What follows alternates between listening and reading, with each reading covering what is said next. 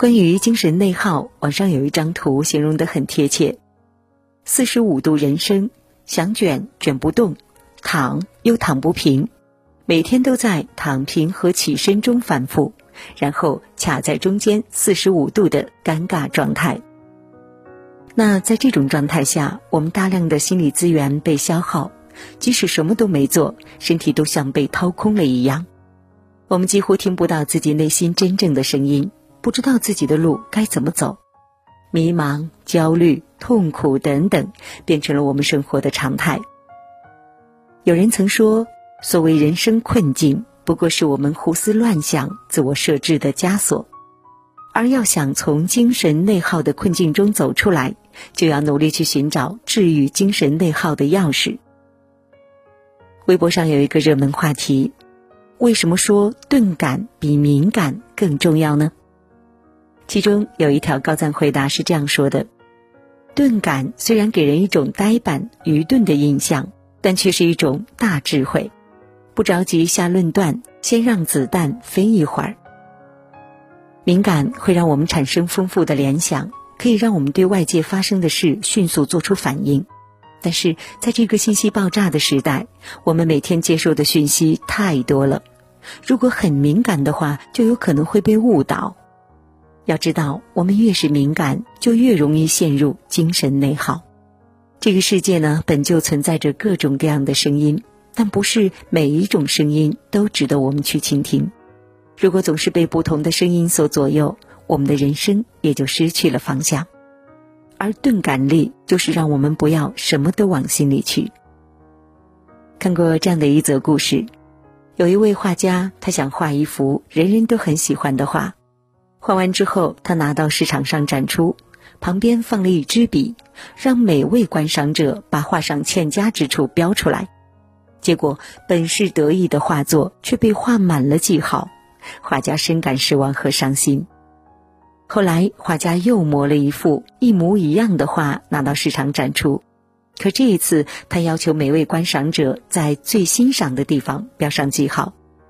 当画家再去回画时，他发现画面又涂满了记号，那些曾经被指责的笔画，如今都换上了赞美的标记。这时，画家终于明白，对于同样的东西，每个人判断的标准都不一样，有人喜欢，也一定有人不喜欢。我们没有办法讨好所有的人。很多时候，我们活得痛苦，就是因为我们活在别人的标准里。以至于在患得患失中逐步丧失感知幸福的能力。有一句话说的特别好，说幸福的人生需要一点钝感。放下对外界的期待，把敏感的心打磨得粗糙一些，让自己活得迟钝一些。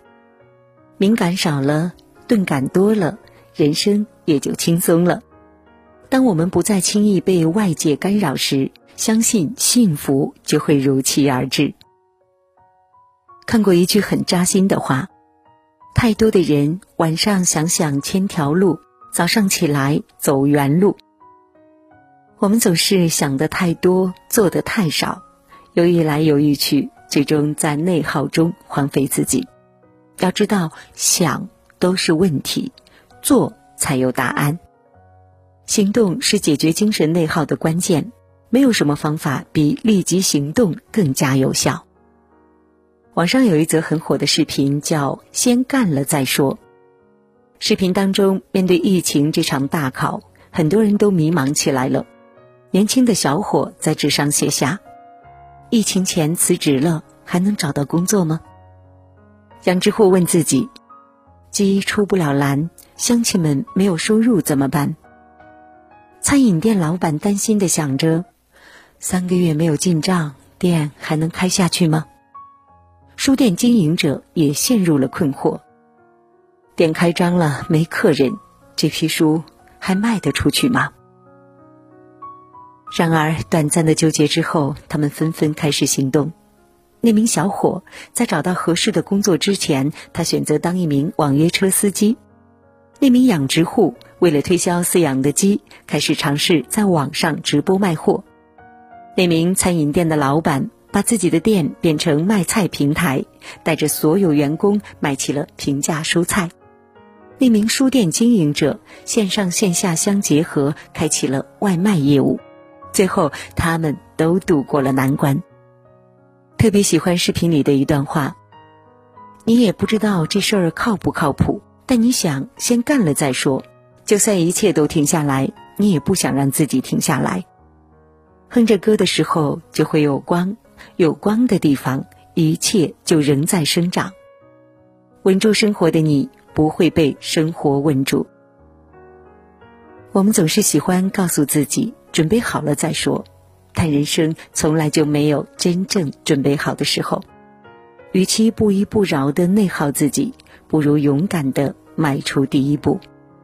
虽然你觉得好像不是那么容易，但当你走出第一步以后，就会有第二步、第三步等等。人生说长不长，说短不短，不要跟自己较劲，决定的事情就撒手去干吧。在原地纠结。困住的不只是你的脚步，可能还有你的人生。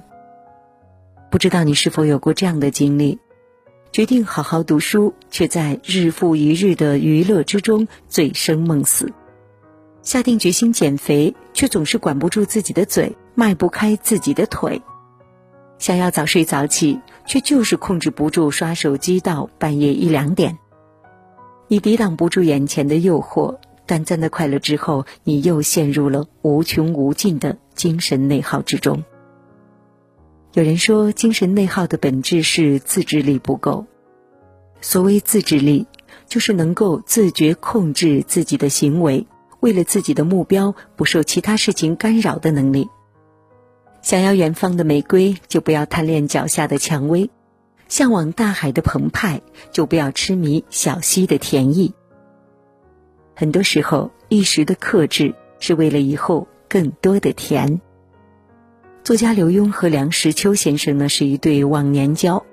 有一次，他们和朋友一起聚餐，冷盘端上来的时候，梁先生说他有糖尿病，不能吃带甜味的熏鱼。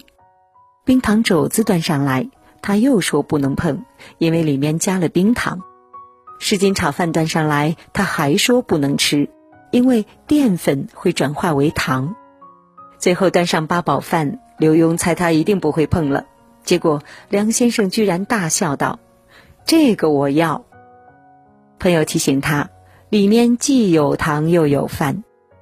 梁先生则笑着表示，他早就知道，就因为早知道有自己最爱吃的八宝饭，所以前面特别节制。他说。我前面不吃是为了后面吃啊，因为我血糖高得忌口，所以必须计划着把内配额留给最爱。人生前进的路上，面对各种各样的诱惑，没有自制力的话，我们可能连梦想的资格都没有。不要每一次都自欺欺人的安慰自己，大不了从头再来。我们可以试着问问自己，日子一天天的过去。我们是离梦想更远了，还是更近了？要知道，这世上所有的成功都是基于强大的自制力之上的。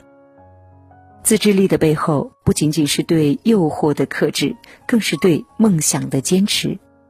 坚持的过程也许会很痛苦，但它结出的果实一定是香甜的。余华老师说。精神内耗在某种程度上是在寻找一种人生的出口。当我们陷入精神内耗中时，是生活在告诉我们必须要做出改变了。人生在世，最怕且最痛苦的事情是自己被自己困住；最难且最重要的课题是和自己和解。而治愈精神内耗，就是一场自己和自己的战斗，培养自己的钝感力。迟钝一点，生活才会轻松；提高自己的行动力，动起来，一切才有答案；提升自己的自制力，抵得住诱惑，方能看得见繁华。